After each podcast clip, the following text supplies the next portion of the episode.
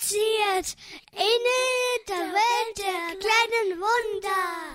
Willkommen in unserer Welt der kleinen Wunder. Wir sind Eva und Rita und wir sind Mamas von ehemaligen Extremfrühchen. Das verbindet uns, seit wir uns 2012 auf der Kinderintensivstation beim Kängurun kennengelernt haben. Unser Mama-Alltag ist durch die Frühgeburten ein besonderer. Hier im Podcast erzählen wir, was uns bewegt. Von unseren Herausforderungen, Sorgen, aber auch von den kleinen Wundern, die wir durch unsere Kinder erleben dürfen.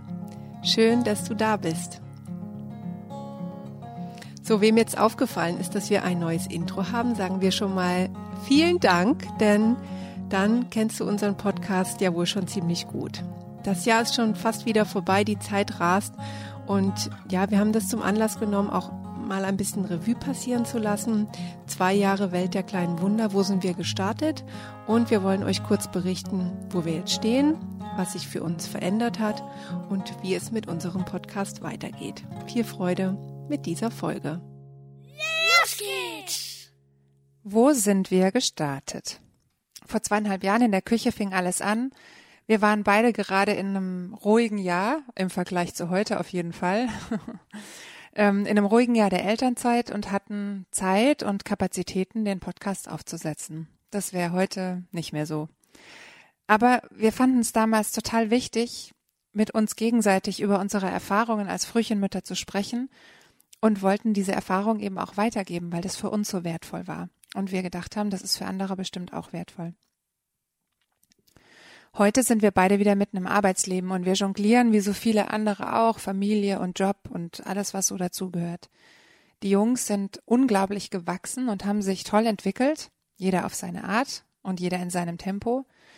Und heute fühlen sich viele unserer Themen irgendwie geordneter an. So als hätte die Welt äh, der kleinen Wunder innerlich auch einiges aufgeräumt, sortiert und vielleicht sogar ein bisschen geheilt. Das ist total gut.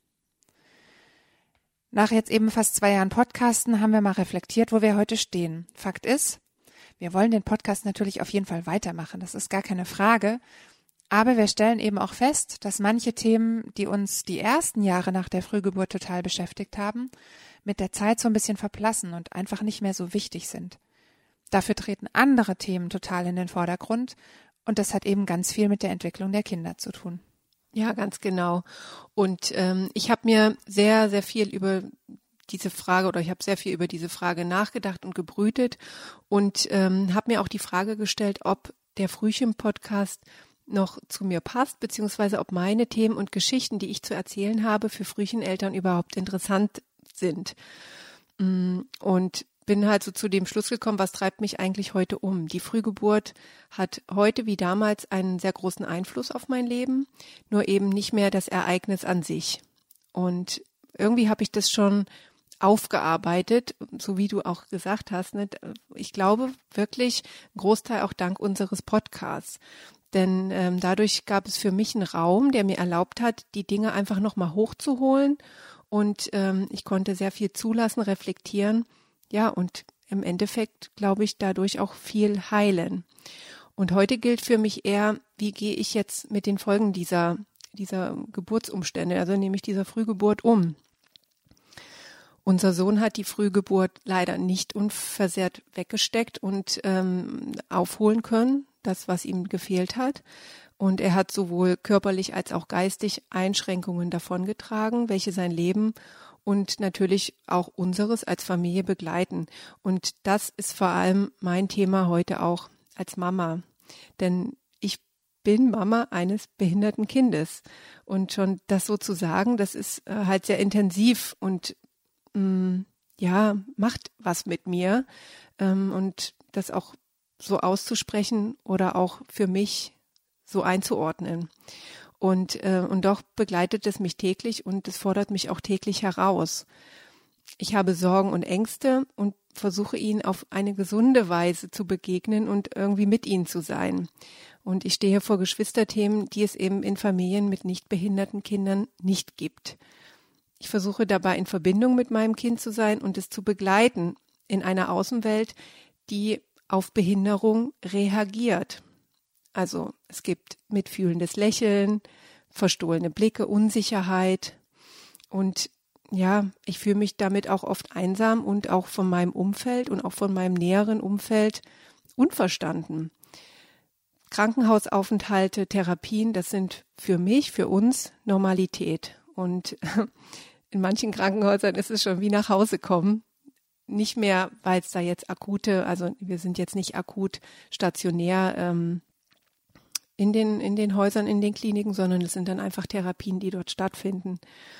Und ähm, ja, also was kann ich noch sagen? Ich bin als Mensch gewachsen und ähm, ich darf dadurch Erfahrungen machen, die anderen verwehrt bleiben. Und erlebe auch dadurch eine Dankbarkeit auf einem ganz anderen Level und darf sehr, sehr viele tolle, inspirierende Menschen kennenlernen. Manchmal ist es ganz schwer und manchmal ist es auch ganz leicht.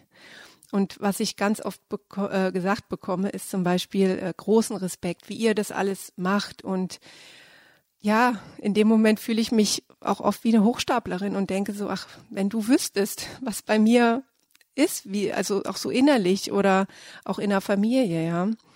Und ich möchte, oder was mir halt ganz wichtig ist, dass mein Kind sich geliebt fühlt und angenommen und dass es genau richtig ist, so wie es ist. Und worüber wir auch schon viel gesprochen haben, worüber wir sicherlich auch noch sprechen werden, ist, dass ich es fördern möchte und ihm Vertrauen in sich selbst geben und es wappnen für alles, was noch kommt. Ob ich das so richtig mache, das weiß ich nicht. Oder ich weiß auch nicht, wie es richtig geht. Mm, und bei allem wird aber klar, dass eben nicht mehr das Ereignis der Frühgeburt für mich das Thema der Stunde ist, sondern eben das echte Leben danach, so wie es in unserem ausgedienten Vorspann doch hieß, ja. Also unser echtes Leben. Und ähm, wir haben ja schon sehr, sehr oft thematisiert, es kam immer mal wieder vor, dass eben jede Entwicklung in eine andere Richtung geht. Und ähm, dass, dass es aber am Ende auch nicht die Themen sind, die alle Frühcheneltern bewegen. Vielleicht sogar eher weniger, also meine Themen, ja. Ähm, aber das Tolle daran ist, ähm, dass wir ja doch alle Frühchenmamas sind. Und das ist doch unser Thema, oder? Wie siehst du das, Eva? Ja, ganz genauso. Ähm, das ist ja tatsächlich was, was wir in unserer, in unseren Gesprächen oft auch feststellen, ähm, dass eben diese unterschiedlichen Entwicklungen einfach andere Konsequenzen nach sich ziehen. Also unsere Jungs sind nicht so offensichtlich eingeschränkt, wie das bei dir oder bei euch der Fall ist. Auf den ersten Blick denkt man, die sind wie alle anderen Neunjährigen auch. Wenn man sich allerdings ein bisschen mehr mit ihnen beschäftigt, merkt man halt schon, dass sie anders sind, irgendwie besonders. Und das Wie kann ich im Einzelnen echt nur schwer beschreiben. Dazu muss man sich wirklich ein bisschen länger und intensiver mit ihnen auseinandersetzen, denn es sind oft nur so kleine Situationen, die vielleicht für manche Außenstehende einfach irgendwie nur ein bisschen schrullig wirken, mehr, mehr eigentlich nicht.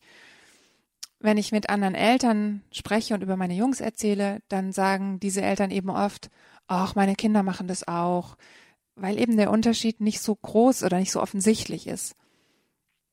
Aber im Alltag erlebe ich, erlebe ich das, wie ähm, unsere Jungs die Welt ähm, ähm, wahrnehmen, schon manchmal als echt anstrengend.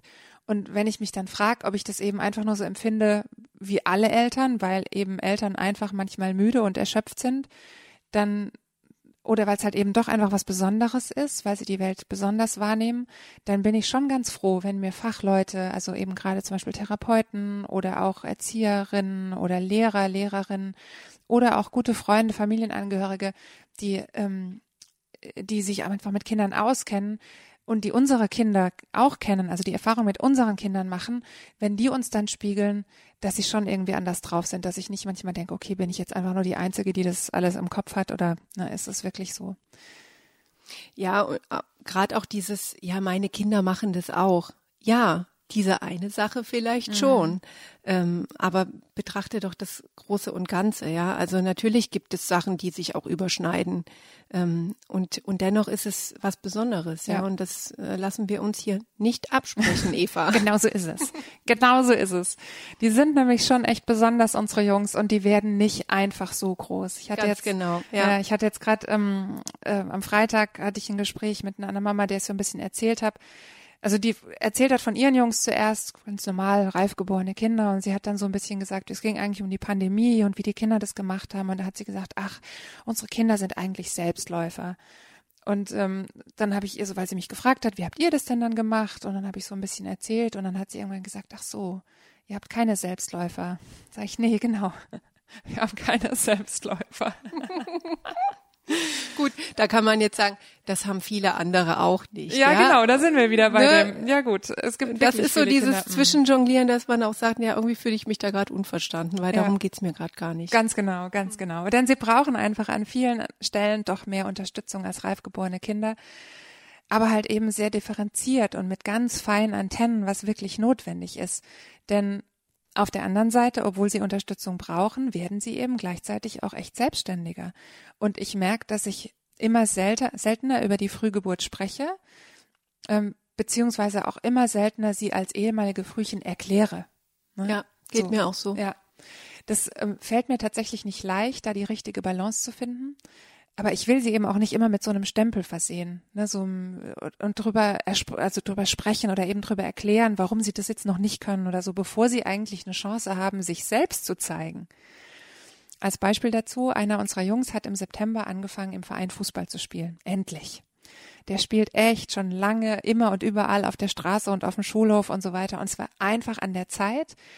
Ich habe ihm das lange nicht zugetraut, ähm, im Verein, in der, im, im Team und der großen Mannschaft und na so, da kann ich ja nicht dabei sein. ich sag ja, hm. aber inzwischen traue ich ihm das auch zu. Das war, wie gesagt, lange nicht so, dass er sich eben in dieser größeren Gruppe alleine bewegt und auch gut damit zurechtkommt und seinen Platz findet und so.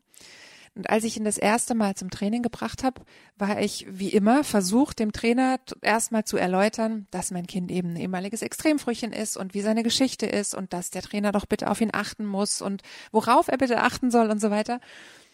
Aber das Krasse ist, ähm, zum Glück muss man eigentlich sagen, hatte der Trainer keine Zeit für mich, weil das Training halt irgendwie ein paar Minuten später anfangen sollte und der musste noch irgendwas aufbauen und so, so dass ich am Ende gar nichts gesagt habe, außer er spielt zum ersten Mal im Verein, vielleicht braucht er ein bisschen, um reinzukommen.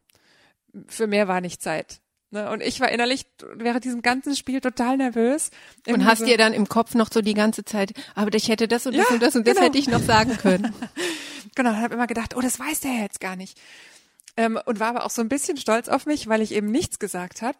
Ähm, und er war vor allem, also mein Sohn war vor allem so stolz auf sich, als er nach dem Training kam. Der war einfach nur glücklich, dass er dabei sein konnte und er einfach wie alle anderen Kinder auch mitspielen durfte. So, also eben ohne diesen Stempel. Und das Interessante dabei für mich war, obwohl ich ja eben nichts gesagt hatte, hat der Trainer total schnell erkannt, dass er halt eher ein zurückgezogenes, vorsichtiges, Stück weit introvertiertes Kind ist und hat zwei Sachen gemacht, die ich echt toll fand.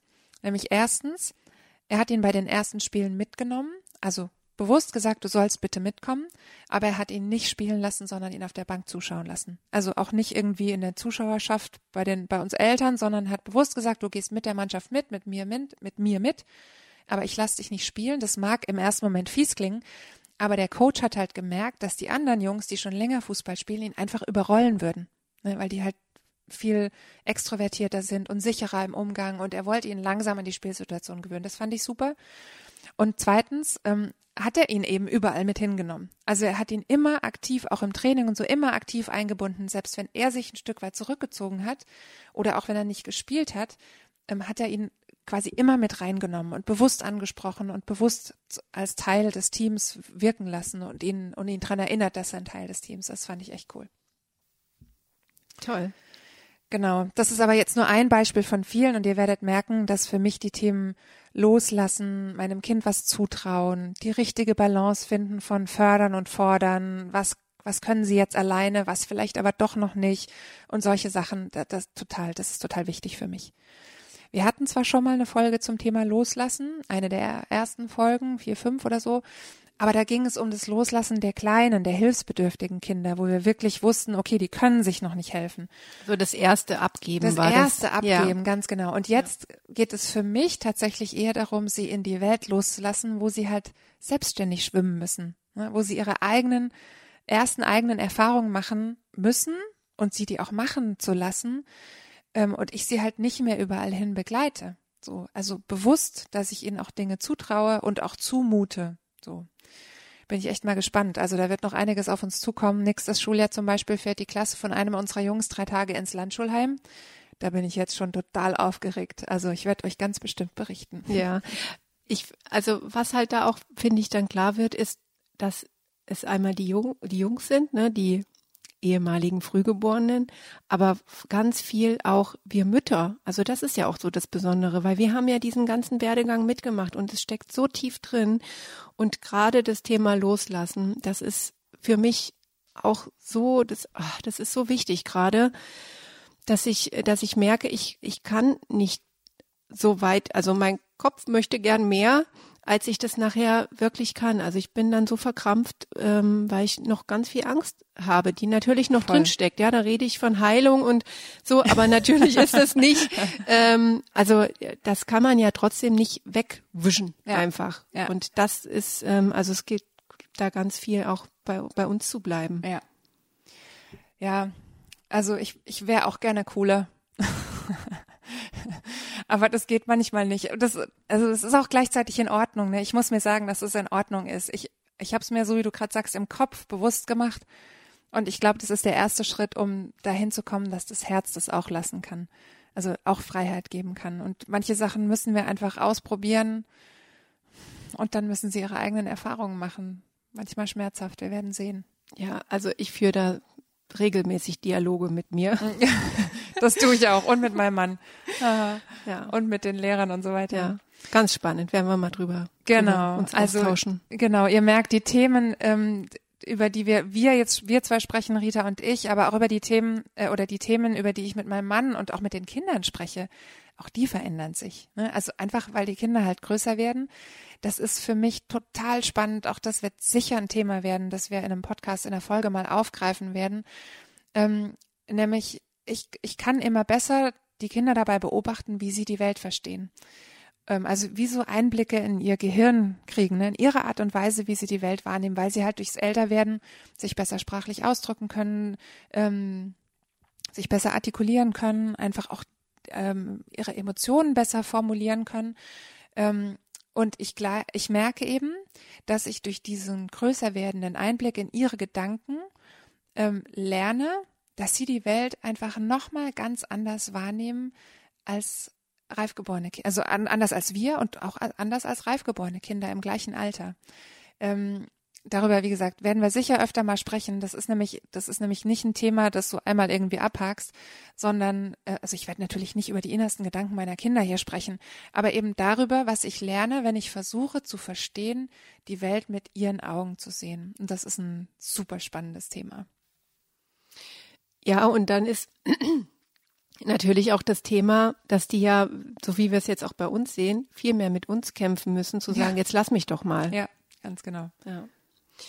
So, genau. Wie geht's jetzt weiter mit unserem Podcast? Also ich habe mir weiter. ja, wie gesagt, sehr, sehr viele Gedanken gemacht, ob ich noch so in den Podcast reinpasse. Weil ähm, bei mir, wenn ich so an das Wort Frühchen-Podcast denke, dann habe ich gleich das Bild von so einem 600 Gramm Winzling und Eltern im Krankenhaus im Kopf. Und nur eigentlich gerade das ist ja der Trugschluss, denn ähm, aus diesem Grund heraus wollten wir ja auch den Podcast machen, denn in der Krankenhauszeit und kurz danach bekommt man doch als Frühchenfamilie sehr viel Aufmerksamkeit und auch äh, Unterstützung und Austausch. Aber wie geht's dann weiter? Und an unseren beiden Familien kann man doch sehr, sehr gut sehen, dass es auch wert ist, weiterhin zu schauen und ähm, dass Familien ihre Themen auch weiterhin haben. Und unsere Kinder sind heute neun Jahre alt und wir leben in vielerlei Hinsicht den Alltag einfach anders als Familien mit gesund oder schrägstrich reif geborenen Kindern. Nicht in jeder Hinsicht, aber darüber können wir ja auch mal quatschen. Genau, das ja. machen wir. Und für mich ist es sehr wichtig, dass ich hier im Podcast auch weiterhin ganz authentisch sein kann. Und das heißt eben für mich, über Sachen zu sprechen, die mich jetzt aktuell bewegen. Und da wird es sicherlich viel darum gehen, Therapien, Hilfsmittel, ähm, auch Schule fördern, ja, ja soziales Miteinander, mhm. Geschwister miteinander und dieses ähm, Loslassen. Ja, und ähm, du, Eva, hast ja auch deine Sachen, über die du reden möchtest und die dich beschäftigen. Und ähm, auch wenn das oftmals einfach verschiedene Sachverhalte sind, sind es doch immer wieder die Frühchenmama-Themen, die sehr ähnlich sind und die uns nach wie vor verbinden. Und wir merken das immer wieder, wenn wir Zeit finden, uns auszutauschen. Und ähm, ja, das mit dem Austauschen, das werden wir hier wieder mehr in diesem Podcast auch reinbringen. Genau, also uns beiden liegt ja das Gleiche am Herzen und euch, äh, liebe Zuhörerinnen und Zuhörer, wahrscheinlich auch, sonst würdet ihr euch nicht so intensiv mit dem Thema Frühchen auseinandersetzen und diesen Podcast hören. Wir wollen unseren Kindern das Bestmögliche mitgeben für ihr Leben. Ihnen alle Türen, die sie sich vielleicht nicht selbst aufmachen können, öffnen, ohne eben sie zu bevormunden, sondern ihnen die Freiheit lassen, die Welt selbst zu entdecken und ihnen dazu gleichzeitig so viel innere Stärke und Selbstsicherheit mitgeben, wie wir das eben als Eltern nur können. Das ist unser Ziel und dazu tauschen wir uns aus, dazu ermutigen wir uns gegenseitig und hören einander zu. Und wir würden uns freuen, wenn ihr ebenfalls weiter teilhabt, als Zuhörer und Zuhörerinnen oder auch mal als Beteiligte, wer weiß. Wir möchten gerne noch mehr Interviews und Gespräche mit Betroffenen machen, Geschichten erzählen, Erfahrungsberichte hören. Welche Geschichten habt ihr denn zu erzählen? Jedes Frühchen ist anders und entwickelt sich anders. Ich habe erst kürzlich auf dem Bolzplatz eine Mama wieder getroffen, die ich während eines Frühchentreffens vor zwei Jahren, vor der Pandemie, als man das noch durfte, kennengelernt hatte. Ihre Schwangerschaft und die Geburt waren furchtbar. Der Sohn kam in der 25. Woche zur Welt und alles sah ganz hoffnungslos aus und sie hatten sich schon auf das Schlimmste eingestellt. Aber nach und nach hat sich bei ihnen alles immer nur zum Positiven verwendet oder gewendet. Der Kleine ist heute in der zweiten Klasse in der Grundschule als sogenanntes Regelkind und ohne Rückstellung eingeschult und kommt super in alle mit. Keine Einschränkungen, keine Therapien mehr, keine Hilfsmittel. So kann's auch gehen. Und trotzdem, in dem, bei dem Gespräch mit dieser Mama haben wir festgestellt, verbindet uns etwas, obwohl sie sich eben nicht mit Therapien und Hilfsmitteln und so weiter herumärgern muss. Auch sie hat das Ziel, ihr Kind bestmöglich auf das Leben vorzubereiten. Also sind wir gemeinsam gespannt, wie die Reise in unserer Welt der kleinen Wunder weitergeht. Wir werden es euch bald weiter erzählen. Danke wie immer fürs Zuhören und fürs Teilen unseres Podcasts. Ihr könnt uns folgen auf Instagram oder auf unserer Webseite www.weltderkleinenwunder.de. Ihr könnt gerne bei unseren Folgen Kommentare hinterlassen oder uns auch eine E-Mail schreiben. Euch allen eine ruhige und besinnliche Weihnachtszeit und bis bald. Tschüss, macht's gut. Und so